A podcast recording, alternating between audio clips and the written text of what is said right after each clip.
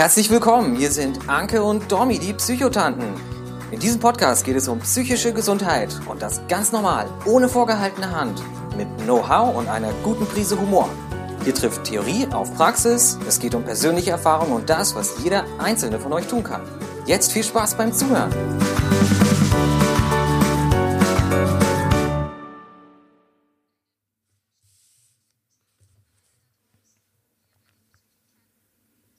Euch aus Ebenbüren. Hallöchen. Und ich winke euch aus dem schönen München. Das Oktoberfest ist geschafft. Zum Beginn dieser Folge ähm, muss ich oder müssen wir mal wieder eine Triggerwarnung aussprechen, denn wir reden heute über das Thema Suizid. Wenn das gerade für euch ein Thema ist, wenn ihr in einer schlechten Phase seid, dann bitten wir euch, ähm, diese Folge vielleicht irgendwann anders anzuhören, mit jemandem oder einfach diese Folge auch mal auszulassen, ist für uns voll okay. Ähm, eure Gesundheit geht vor. Der Grund, warum wir heute über dieses Thema reden, ist erstens psychischen Gesundheit. Ähm, es stand also sowieso mal an. Und letzte Woche war ja World Mental Health Day, haben wir auch drüber gesprochen. Und da war das große Motto der WHO Suicide Prevention. Heute geht's so ein bisschen um die Fakten, ähm, ein paar Zahlen werden wir anfangen. Wir sprechen über unsere eigenen Erfahrungen und wir sagen aber auch, was man tun kann, wenn jemand im Umfeld, wenn man sich da Sorgen macht. Aber damit ihr erstmal einordnen könnt, kriegt ihr erstmal ein paar Fakten um Ohren gehauen von der lieben Anke. Ganz genau. Also erstmal würde ich noch dazu sagen, dass wir uns, glaube ich, auch so ein bisschen gescheut haben, dieses Thema anzugehen. Okay, ich habe mich da ein bisschen gescheut, weil ich das ähm, ja immer ein sehr, sehr sensibles Thema finde und das auf ja, Instagram auch. so auch noch nicht äh, thematisiert habe, weil es da halt immer darum geht, ja, ähm, was löst das bei Leuten aus? Und da kann man mhm. so, so, so viel zu sagen und wir können jetzt hier auch nur einen Teil davon anreißen. Ähm, das ist mir nochmal ganz wichtig. Aber kommen wir mal zu den Fakten. Faktenanke. Ähm, in Deutschland sterben das finde ich sehr, sehr krass, mehr Menschen durch Suizid als durch Verkehrsunfälle, Drogenmissbrauch, AIDS und Mord zusammen. Das ist, das ist Wahnsinn, finde ich. Und im Jahr 2017 waren es 9241 Menschen. Ähm, das ist, das sind fast 10.000 Menschen und ähm, also die die Zahl bleibt da wirklich so ähm, stagniert da so ein bisschen, dass es da auch nicht weiter runtergeht seit Jahren. Und es ist so, dass mehr Männer, also man sagt ungefähr dreimal so häufig, ähm, bringen sich Männer um ähm, wie Frauen. Das liegt wahrscheinlich daran, dass Männer härtere Methoden wählen. Also die erhängen sich eher oder erschießen sich eher und Frauen, die nutzen eher weichere Methoden, die dann eher, ja, ähm, nicht zum Erfolg führen, in Anführungsstrichen. Ähm, dann finde ich auch noch eine sehr, sehr schockierende Zahl, dass ähm, über 10 Prozent äh, der Menschen unter 30 Jahren sind. Also es ist auch die häufigste Todesursache bei Jugendlichen. Ähm, das muss man sich halt wirklich überlegen. 10.000 Menschen jedes Jahr, die sich suizidieren. Die Ursachen ähm, sind vielfältig und da sind halt häufig kommt es sind körperliche Erkrankungen eine Ursache. Das können sowas wie ähm, Erkrankungen des Kreislaufsystems, des des äh, Muskel-Skelettsystems sein, ähm, des Nervensystems, also Schmerzen, chronische Schmerzpatienten haben häufig einen, ähm, also da ist es kommen häufig auch Suizidversuche und dann auch erfolgreiche Suizide vor. Ähm, Depressionen sind auch häufig Gründe oder auch sowas wie Partnerschaftskonflikte. Ähm, Risikofaktoren sind halt tatsächlich männliches Geschlecht und hohes Lebensalter. Hohes Lebensalter wahrscheinlich auch dadurch, dass vieles im Alter dann hoffnungslos erscheint. Äh, viele ältere Menschen suizidieren sich, ähm, weil sie ja weil das ganze Umfeld wegstirbt zum Beispiel und man da einfach hoffnungslos wird oder einsam auch wird. Oder ähm, weil man auch seinen, seinen Angehörigen nicht zur Last fallen will, glaube ich, spielt da auch eine ganz große Rolle. Ja, also das waren erstmal so ein paar Zahlen dazu. Aber ich glaube, Dominique möchte was ergänzen. Ja, also ich fand am Anfang diese Zahl 10.000, ähm, ich fand das sehr, sehr abstrakt. Also wenn man dann schon hört, es ist mehr als so Verkehrsunfälle, AIDS und so zusammen, das setzt erst schon mal ein bisschen in Relation. Aber wenn wir uns mal einen einzelnen Tag anschauen, dann sind es äh, über 25 Menschen pro Tag, die sich in Deutschland das Leben nehmen. Das heißt, also man geht so bei 10.000 Suiziden, heißt es, alle 53 Minuten nimmt sich ein Mensch in Deutschland das Leben. Und Experten gehen davon aus, dass es alle fünf Minuten jemand versucht. Das ist also kein, kein Randthema. Ähm, das, das gehört nicht irgendwie in welche Ecken, genau wie dieses ganze Thema der psychischen Gesundheit. Aber vor allem Suizid hat nochmal ein extra Stigma. Und wenn man sich diese Zahlen, die Anke jetzt auch genannt hat, anschaut, alle fünf Minuten ein Versuch, alle 53, 53 Minuten macht es jemand, dann wird es Zeit, dass wir darüber reden. Denn man kann in den meisten Fällen was tun. Absolut. Also ähm, es gibt ja so ein paar Vorurteile äh, bezüglich Suizid. Wollen wir da mal so ein paar äh, durchgehen und die äh, besprechen, um zu gucken, was, was ist denn eigentlich so bei, bei Suizid? Ähm, ich fange einfach mal an und sage, Suizide eignen sich hauptsächlich in der Stadt und nicht auf dem Land. Das ist so ein Vorurteil, was häufig irgendwie, was man immer mal wieder hört und das, dem ist tatsächlich nicht so. Es gibt zwar so große regionale Unterschiede, aber es ist tatsächlich so, dass die Suizidrate auf dem Land meist höher ist als in der Stadt. Ist auch nochmal von Bundesland zu Bundesland unterschiedlich. Bayern hat zum Beispiel die höchste Suizidrate. Da ist die auch dann in den Alpen, also in den Bergen tatsächlich nochmal deutlich höher als in München. Und das liegt halt auch hauptsächlich oder wahrscheinlich auch daran, dass es ähm, auf dem Land weniger Hilfsangebote gibt. Ne? Also weniger Therapeuten, weniger Kliniken, weniger Beratungsstellen. Und ähm, das macht natürlich hoffnungslos. Und ähm, dieses Vorurteil ist auf jeden Fall falsch. Ja, eines der, der ganz wichtigen Vorurteile finde ich ja auch, wenn man, wenn man das Gefühl hat, jemand denkt über Suizid nach, man soll ihn bloß nicht darauf ansprechen, weil man könnte ihn ja auf die Idee bringen. Oh das oh ja. ist ähm, mal wieder Bullshit-Bingo hoch 10, weil wenn es jemandem so schlecht geht, ähm, also wir werden da auch gleich noch ein bisschen drüber reden, wenn man mit einer psychischen Krankheit kämpft, dann dieser Gedanke taucht früher oder später auf. Also das ist echt nicht so, dass es da von außen eine Inspiration braucht. Ähm, es ist sogar eher das Gegenteil, dass es sehr, sehr erleichternd sein kann, wenn einen endlich mal jemand direkt darauf anspricht. Also dieses Vorteil ähm, nicht ansprechen, weil dann bringt man erst auf die Idee Bullshit. Ganz genau. Also das erlebe ich auch immer wieder bei Patienten, wenn ich dann äh, frage, äh, haben sie Suizidgedanken? Die, die keine haben, die sagen meistens sofort, nee, äh, wie kommen sie da drauf? Und die, die wirklich ähm, Suizidgedanken haben, die sind dann eventuell erst so ein bisschen reserviert und haben Angst, das zu sagen aber wenn sie es dann darüber sprechen, dann sind sie erleichtert. Und äh, dieses, dieser Gedanke, oh, wenn ich äh, über meine Suizidgedanken spreche, dann weist mein Therapeut mich direkt in die Klinik ein. Das ist falsch. Suizidgedanken, die führen nicht dazu, dass man direkt eingewiesen wird. Wenn man nicht absprachefähig ist, wenn man sich davon nicht distanzieren kann, wenn man sagt, ja, ich habe jetzt schon total den Plan, dann kann das dazu kommen. Aber auch dann liegt es am Gespräch. Wenn man ähm, sagt, man kann sich noch ähm, ja, weiter äh, distanzieren und nochmal einen Anti-Suizid-Vertrag zum Beispiel unterschreiben, dann, dann ist sowas nicht, nicht der Fall. Ne? Und ähm, dieses drüber sprechen erleben viele Patienten, also wie ich das auch immer rückgemeldet bekomme, als sehr, sehr erleichternd. Ähm, Suizide passieren in der dunklen Jahreszeit am häufigsten. Ist auch falsch. Tatsächlich geschehen die meisten Suizide im Frühjahr und auch im Sommer. Es liegt halt vor allen Dingen daran, die Natur blüht wieder, es lebt alles wieder. Und wenn man aber selber sehr in einer Krise ist, dann vergleicht man sich und merkt, auch das Umfeld ist total happy und man selber, ja, kann das Leben nicht genießen. Und deswegen ist es tatsächlich eher so, dass in den Jahreszeiten, wo das Leben wieder besser wird, also wo die Stimmung der meisten Menschen besser wird, die Suizidrate steigt. Ein, ein nächstes Vorurteil, was leider sehr gern gesagt ist, Selbstmord geschieht aus heiterem Himmel und es gibt fast keine Möglichkeit, ihn kommen zu sehen. Ähm, das ist auch Bullshit. Ähm, man, es gibt Anzeichen, da werden wir auch gleich noch ein bisschen genauer an, ähm, äh, drüber sprechen. Ähm, und es geht so ein bisschen mit diesen Menschen, die über Suizid reden wollen, nur Aufmerksamkeit bekommen. Da gibt's so diesen Klassiker, ein Mensch sagt irgendwie, er denkt über Suizid nach äh, und alle so, äh, sei nicht so eine Drama Queen. Im schlimmsten Falle macht er das dann und dann sagen alle, Mensch, hätte er doch was gesagt. Das ist wie bei unseren ganzen anderen Vorurteilsfolgen. Ähm, das ist keine Aufmerksamkeitssuche, sondern das ist ein Hilferuf, das ist ein Vertrauensbeweis.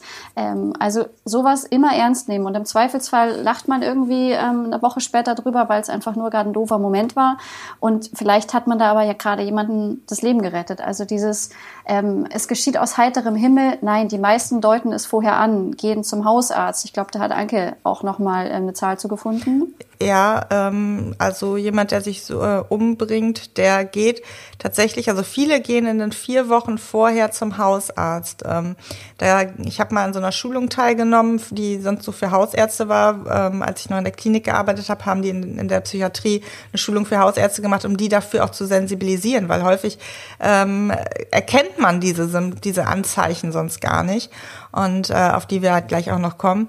Und ähm, ja, also es die suchen sich meistens vorher irgendwo Hilfe oder versuchen es zumindest. Ne?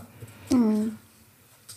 Das geht auch so ein bisschen in, in das nächste. Ähm, das heißt ja gerne, man kann niemandem helfen, der suizidgefährdet ist. Ähm, doch, man kann helfen. Und da, da muss man auch kein Profi sein. Es kann das Zuhören helfen, das ähm, bei demjenigen bleiben kann wahnsinnig helfen. Und das gibt da auch so Statistiken drüber, Menschen, die über Suizid nachgedacht haben und dann von abgehalten wurden, ähm, wie dankbar die im Endeffekt sind, weil es kann auch sein, dass es einfach wirklich nur eine ganz kurze schlechte Phase, ein Impuls ist. Und wenn man, das kann man von außen schaffen, diesen durch diese Dunkelheit zu bringen, ähm, dass der diesen Moment, wo die Krankheit einfach extrem stark ist, dass man den zusammen durchsteht. Also man kann auf jeden Fall helfen, aber da gehen wir gleich nochmal ein bisschen drauf ein.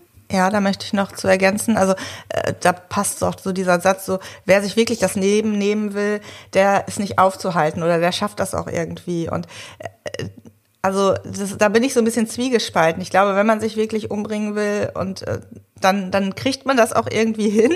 Aber ähm, viele wollen nicht nicht mehr leben, sondern sie wollen nur so, wie, wie es aktuell ist, nicht mehr leben. Und das, das ist ganz, ganz, ganz wichtig. wichtig. So dieses, ja es geht nicht darum, nicht mehr auf der Welt zu sein, sondern so nicht mehr zu leben, wie es aktuell ist. Und man kann die aktuelle Situation immer irgendwie verändern. Und da braucht es Unterstützung und Hilfe.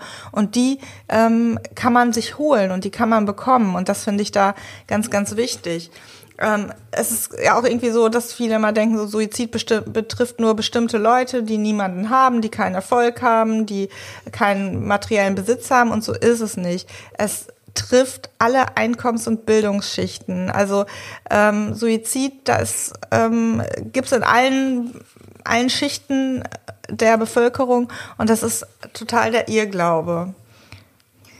Ähm, das nächste ist, Leute, die Selbstmord überlebt haben, werden es nicht noch einmal versuchen. Das ist tatsächlich sogar eines der zuverlässigsten Risikofaktoren sozusagen, dass jemand schon mal einen Versuch begangen hat. Also dieses so, ja, wenn es einmal nicht geklappt hat, dann muss man sich keine Sorgen machen, dann hat er daraus gelernt. Das stimmt leider nicht. Das ist ein ernsthaftes äh, Gefahrenanzeichen sozusagen, dass jemand es vielleicht nochmal versucht. Auch genauso, wenn man einen Angehörigen durch Suizid verloren hat, hat man selber auch ein erhöhtes Suizidrisiko. Oh ja, also ähm, das ist tatsächlich so. Ich hatte mal äh, einen, einen Patienten in Behandlung, wo sich ein sehr, sehr naher Angehöriger ähm, das Leben genommen hat und ähm, der dadurch halt auch Suizidgedanken entwickelt hat und drüber nachgedacht hat, ähm, Gott sei Dank aber in Behandlung gegangen ist und äh, da aber auch gemerkt hat, ja, ich, ich weiß, wie mein Angehöriger sich gefühlt haben muss. Ne? Also ähm, Angehörige leiden unendlich und machen sich Schuldgefühle. Ähm, Genau, also. Und, und leiden dazu nochmal unter diesem riesigen Stigma, was einfach ähm, Suizid noch hat. Ähm, da kommt ja. dann wieder diese Schwäche, er hätte es noch versuch versuchen müssen, wie kann der denn seine Kinder im Stich lassen? Ähm, mit so all sowas müssen die leben, sodass es ja auch ganz oft verschleiert wird. Dann wird ja. eine andere Geschichte erfunden und nichts von dem Suizid erzählt, was für die Angehörigen natürlich auch nochmal eine riesige zusätzliche Belastung ist. Total. Also man, man schweigt das ja tot dann in dann. Das ist jetzt aber ein scheiß Wortspiel, Entschuldigung. Aber ähm, also man, man spricht dann ja nicht drüber, weil ähm, wie ist denn dein Vater dann verstorben oder so, dann die Ursache. Da, wer sagt, also das ist einfach super schwierig, dann da offen drüber zu sprechen, weil es noch so ein Stigma ist. Also ich hätte noch einen, und zwar, wer an Suizid denkt, ist verrückt. Das stimmt halt auch nicht, weil Suizid ist keine Erkrankung, sondern es ist eigentlich eher so ein Ausdruck tiefer Verzweiflung und von Hoffnungslosigkeit. Und in diese Situation kann halt jeder kommen, äh, in denen er sich dann vorstellt, dass ja so ein Suizid ähm, die Lösung sein könnte. Aber es ist keine Erkrankung in dem Sinne. Das kann auch gesunde Menschen können Suizidgedanken bekommen oder halt auch einen Suizid begehen. Ähm, ich habe auch noch ein letztes, ähm, was ich sehr wichtig finde, weil das sehr, sehr gefährlich ist, nämlich jemand, der aufhört, depressiv zu handeln und plötzlich glücklich erscheint, ist außer Gefahr. Also wenn oh jemand oh, ja. ganz, ganz lange irgendwie down war und ähm, auf einmal recht plötzlich wechselt sich die Stimmung und der ist total gut gelaunt, dann ist das ein riesen, riesen Gefahrenzeichen, wenn man weiß, der ist vorbelastet, weil das ähm, zum Beispiel der Fall sein kann, wenn derjenige den Plan gemacht hat, wenn er weiß, wann, wann er das durchführen wird. Also so ein, bei einem Menschen, wo man weiß, der kämpft und da ist plötzlich so eine ganz krasse Stimmungsänderung und die ist nicht typisch wie jetzt bei Borderline oder bei, meiner, bei einer Manie, ähm, dann ist es ein riesen, riesen Gefahrenzeichen da ist wirklich dann wirklich Gefahr in Verzug und da sollte man dann schnellstmöglich handeln, weil dann ist die Entscheidung getroffen, so ich bringe mich eventuell nächste Woche Freitag um und ähm, das entlastet dann und dann kann der, derjenige nochmal richtig Lebensfreude empfinden und äh, das ist wirklich das höchste Eisenbahn, sag ich mal so. Und Ihr merkt jetzt gerade schon, ähm, wir benutzen alle Ausdrücke, die es dafür gibt. Ähm, wir benutzen sich umbringen, sich das Leben nehmen, Suizid, Selbstmord und wollen euch damit auch die Angst nehmen. Es gibt ähm, Angehörige, die finden manche Ausdrücke vielleicht ähm, gar nicht gar nicht gut. Zum Beispiel manche mögen Selbstmord nicht, weil dann heißt es ja eigentlich, der Täter sei ein Mörder. Ähm, aber auch in diesem Falle, die eine Lösung, die für alle gilt, gibt es nicht. Wenn ihr respektvoll damit umgeht, ähm, dann könnt ihr auch sozusagen das falsche Wort benutzen. Ähm, Suizid, damit seid ihr eigentlich sozusagen immer auf der richtigen Seite. Das ist ja das Fachwort. Ähm, aber das, das wollten wir auch nochmal, weil das gehört auch zu dieser Angst dazu, dass man nicht weiß, wie sage ich das denn jetzt? Genau, also bei Suizid, das ist ja halt dieses Fachwort, wie du schon sagst, was eher so die Wissenschaftler auch benutzen und das kann halt auch schnell so eine Distanz herstellen. Ne? Also ähm, Otto Normalverbraucher oder ähm, Hans Ilse ähm, weiß vielleicht nicht, was Suizid bedeutet, aber mit Selbstmord oder Selbsttötung, da kann fast jeder was mit anfangen. Und das ist halt auch wichtig, dass es irgendwo ja bei den Menschen ankommt, worüber man spricht. Und wenn man halt nur mit Fachwörtern um sich wirft, dann schalten die meisten Menschen ab. Und deswegen ist das, finde ich, auch wichtig, dass man sich das bewusst macht. Ja. Ja, das waren jetzt so, so ein paar Vorurteile und ähm, jetzt Jetzt geht es so ein bisschen drum, was hat denn Suizid bei mir oder bei uns für eine Rolle gespielt? Also ich kann natürlich mal wieder nur, nur für mich sprechen. Also für mich war das in, gerade in der schweren Zeit meiner Krankheit war das ein Riesengedanke, weil wie Anke schon gesagt hat, es ging nicht darum, dass ich nicht mehr leben wollte. Es ging darum, dass ich so nicht mehr leben wollte. Das ist da sind psychische Krankheiten nicht anders als andere Krankheiten. Ein Tumor macht auch irgendwann den Körper so kaputt, dass, dass er in den Tod getrieben wird. Und auch psychische Krankheiten können einen so kaputt machen, dass das ähm, sozusagen das Ergebnis ist. Ähm, ich habe das als Jugendliche nicht gemacht, vor allem um meine Mutter zu schützen. Ähm, ich, wollte, ich wollte ihr das nicht antun. Ich habe für sie durchgehalten. Ich hatte dann mit Mitte 20 ähm, nochmal einen Zeitraum, wo das sehr, sehr groß in meinen Gedanken war. Und das war ja auch bei mir tatsächlich einer der Auslöser, warum ich mir Hilfe gesucht habe, weil ich dachte, na ja, meine Mutter, die braucht mich jetzt nicht mehr, ähm, also kann ich sozusagen endlich gehen. Und als diese Gedanken immer präsenter wurden und es immer greifbarer wurden, ähm, das war, als ich zur Therapeutin gegangen bin. Ich hatte auch dann, als ich in Behandlung war, immer mal wieder ähm, schwere Krisen, habe mich dann auch noch mal einweisen lassen, weil ich in meinem Kopf sozusagen eine Grenze überschritten habe. Meine, meine Gedanken wurden extrem konkret, also es waren sie schon oft, aber ähm, das war sozusagen noch mal ein Schritt weiter. Und ich habe zum Glück oder irgendein kleiner Teil meines Gehirns hat in dem Moment dann meinen besten Freund verständigt, der dann Krankenwagen gerufen hat und ähm, ich bin in die Klinik gekommen. Also das ist so ein ähm, bisschen, ich, ich habe keinen Suizidversuch hinter mir, aber ich war sehr nah dran ähm, und kann deswegen das wirklich sagen, es ist nicht, dass man nicht mehr leben möchte. Also ähm, ich wollte einfach so mit diesen Krankheiten, dieser Anstrengung, dieser tägliche Kampf, das war das, wo ich einfach von weg wollte. Heute ähm, bin ich froh, dass ich das jeden Tag neu gewonnen habe, diesen Kampf. Heute spielt das bei mir ähm, fast keine Rolle mehr. Also dieser Gedanke, der taucht manchmal irgendwie noch auf. Das würde ich auch manchmal gerne wissen, ob das bei in Anführungszeichen gesunden Menschen auch so ist. Aber diese große Rolle, diesen großen Platz, was Suizid ganz, ganz lange über viele Jahre in meinem Leben hatte, ist heute zum Glück nicht mehr so. Hm. Also so ein Suizidversuch oder so habe ich auch gar nicht hinter mir. Aber so diese Gedanken, wenn es mir halt richtig, richtig schlecht ging, ich irgendwie nicht mehr weiter wusste, es mit der Essstörung ganz, ganz stark war, da gab es auch schon Momente, wo ich gesagt oder gedacht habe, so, ja, wenn es jetzt vorbei wäre, wäre auch nicht schlimm, so. Aber ähm, dass ich da so konkret geworden wäre, das war nie der Fall, weil irgendwie habe ich auch immer so gespürt, boah, es gibt hier irgendwie noch eine Aufgabe für mich. Und äh, ich habe mir auch immer gedacht, Mensch, wenn ich jetzt aufgebe, dann war der ganze Kampf und das ganze, ähm, ja, Kämpfen, Kliniken etc., dann waren die ganzen Jahre, wo ich schon an mir gearbeitet habe, wären die umsonst gewesen so. Und das waren so diese Gedanken, die mich da irgendwie immer haben weitermachen lassen. Das hast du jetzt sehr schön gesagt und ich finde, wir beide haben unsere Aufgabe äh, gefunden. Richtig. Nicht nur mit diesem Podcast, sondern auch, was wir darüber hinaus machen. Ähm, ja. hatte, hatte alles schon einen Grund. Ähm, ja. Und dann, dann gehen wir sozusagen gleich, gleich in das nächste. Also wie, wie erkenne ich es? Was, was kann ich tun? Also als ich mich ins Krankenhaus einweisen habe lassen, da äh, bin ich dann wahrscheinlich zu früh wieder raus. Ich wollte irgendwie zu früh wieder arbeiten und ich war aber ganz klar eigentlich noch sehr in der Krise. Und dann haben meine Freunde das mitbekommen und äh, die haben sind quasi nicht von meiner Seite gewichen. Ähm, die haben dann bei mir irgendwie übernachtet, weil sie halt irgendwie wissen, so der Abend oder so wird immer wird immer sehr sehr schwer. Und das haben die dann irgendwie zwei, drei Tage durchgezogen, dass ich sozusagen fast keinen Moment alleine war. Und ähm, das war zwar in dem Moment auch so ein bisschen nervig. Ich habe mich so ein bisschen, ähm, naja, nicht eingesperrt, kontrolliert gefühlt. Aber ich wusste halt, warum sie es machen. Und ich wusste auch, dass das gut war, weil ich noch nicht so wirklich zurechnungsfähig war. Und da finde ich diese, diese Frage, um das einschätzen zu können, also denkst du über Suizid nach, ähm, das ist da sehr unzuverlässig. Aber mhm. meine Freunde oder auch Fachleute ähm, fragen da gerne die Frage, können Sie oder kannst du mir versprechen, dir nichts anzutun, wenn ich dich jetzt alleine lasse?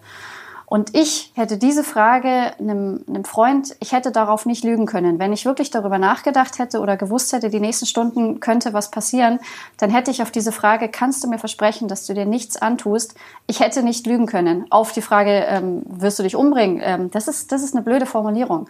Mhm. Ähm, aber das ähm, habe ich auch von anderen Betroffenen gehört. Darauf kann man quasi ganz schwer lügend antworten. Ja, also ähm, wenn ich merke, dass ein Patient sehr suizidal ist und suizidale Gedanken hat, dann ähm, mache ich meistens so einen Anti-Suizid-Vertrag, in dem wir dann aufschreiben, ähm, dass der Patient äh, mir zusichert, dass er zunächst bis zur nächsten bis zum nächsten Termin sich nichts antut. Und ähm, wenn jemand akute Suizidgedanken hat, dann ähm, versucht man als Therapeut zum Beispiel auch mehr Termine zu machen. Zum Beispiel dann am nächsten Tag wieder einen kurzen Termin oder ein kurzes Telefonat und dann ähm, nicht erst nächste Woche einen Termin wieder, sondern drei Tage später wieder in der Praxis, um dem ähm, Patienten wirklich den zu unterstützen und ähm, ihm zu zeigen, es gibt Hilfe und jemand ist da und jemand unterstützt ihn und er ist nicht alleine.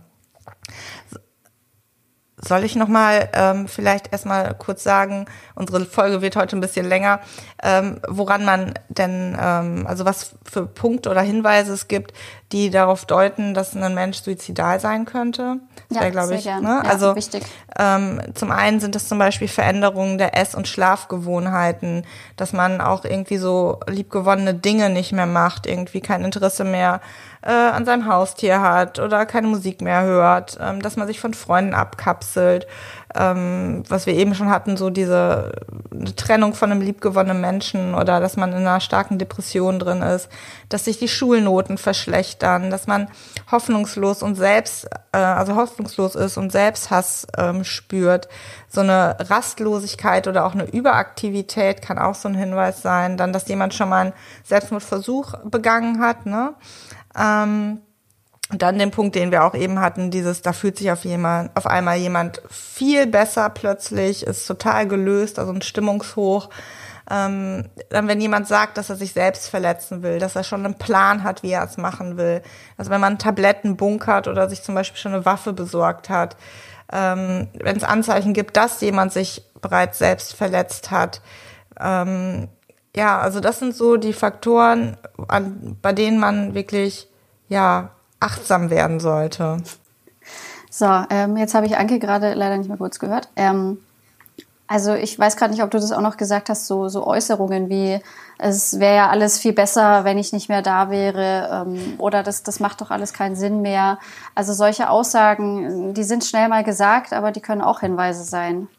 Stimmt, also das habe ich nicht erwähnt. Manchmal ist unsere Internetverbindung hier nicht ganz so optimal. Wir hoffen, ihr entschuldigt das.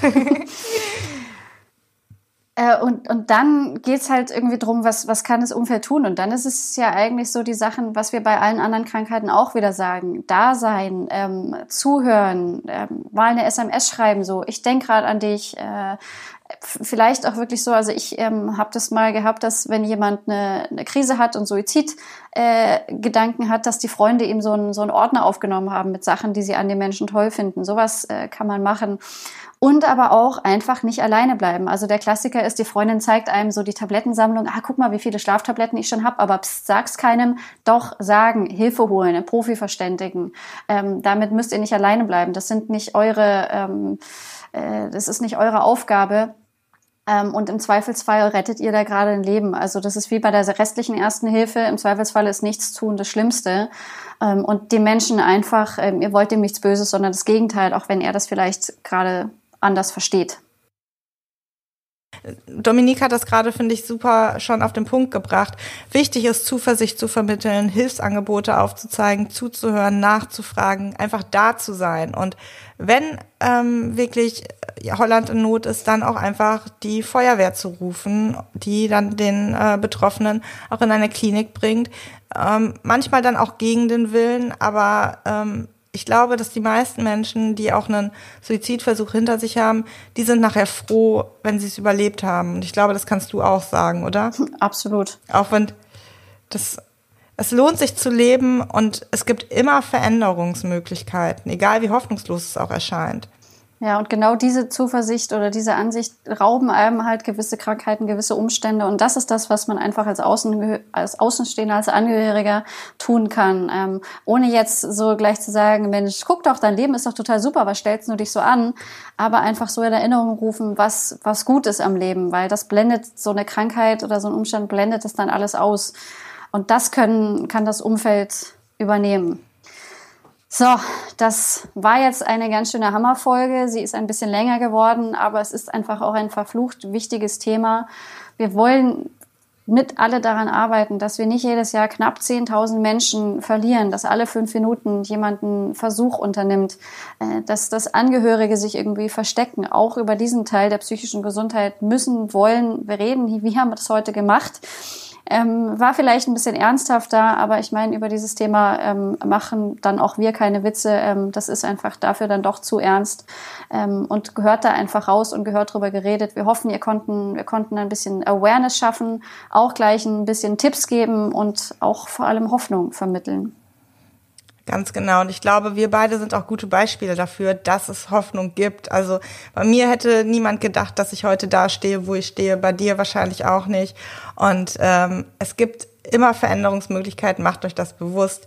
Und ähm, wir machen, packen in die Show Notes auch nochmal Anlaufstellen, ein paar Links rein, ähm, an die ihr euch wenden könnt, wenn ihr Hilfe braucht. Und wünschen euch jetzt einen guten Tag, guten Abend und ähm, bis zum nächsten Mal. Danke Ciao. fürs Zuhören. Tschüss. Danke fürs Zuhören bei den Psychotanten. Wenn euch der Podcast gefallen hat, hinterlasst gerne eine Bewertung. Wir freuen uns, wenn ihr bei der nächsten Folge wieder mit dabei seid. Gute Zeit euch und bis bald, eure Psychotanten. Dominique de Mani und Anke Glasmeier.